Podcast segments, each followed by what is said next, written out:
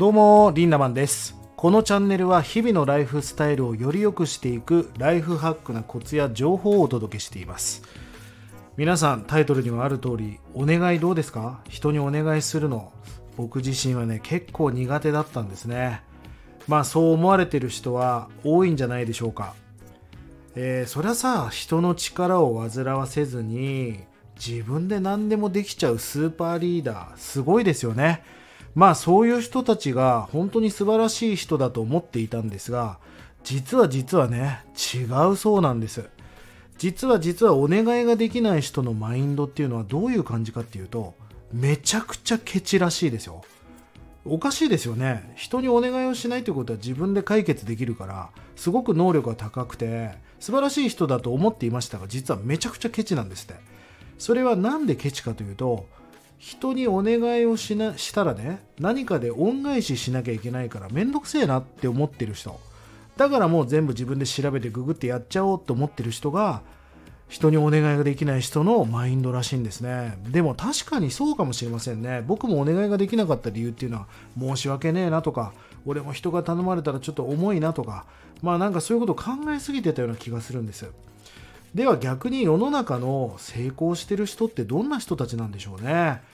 まあ例えばそのアスリート本田圭佑さんとかイチロー選手とかどうでしょう？学生の時僕詳しく知りませんがバイトなんかしてなかったんじゃないですかね、えー、そんな時間があるんだったら自分が今没頭してるスポーツにもう明け暮れてとにかく練習する。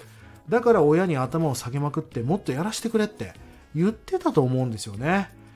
そして力を借りたからには絶対それを結果で返そうとしてる人が世の中の成功者には多いと思うんですよね。あともう一つ皆さん頼られるのって嫌いですか？人に。実は例えばサプライズ誕生日もそうだけど人に何かをしてあげるって嫌な気持ちしませんよね。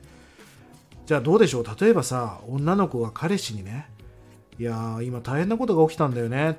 どうしたの？って聞いた時にいやお前に言っても解決できないからしょうがないじゃんって言われたらショックじゃないですか？別にどうにかできるかできないかじゃなくそれはシェアしてよみたいな。頼ってよって思いませんかね？その人の気持ちを奪ってはいけないってことなんです。今日のテーマは人にお願いができない人はケチなんだという話をしました。ぜひねたくさん人の力を借りてそれをね結果で返していきましょう。そしてあなた自身が力をつけていけば誰かのためのそうやって引っ張り上げたりとかね力になってあげれるじゃないですか。そうやってまさにま持続可能な世界にしていけると思うんですよね。最初はたくさんの人の力を借りてそしてたくさんの人に還元していく。そんな考えが必要だと思ったんで今日はこんな音声を取りました。ぜひ活用してみてください。えこのチャンネルねまだフォローがまだの方はフォローの方もよろしくお願いいたします。え今日もライフハックな一日をリンダマンでした。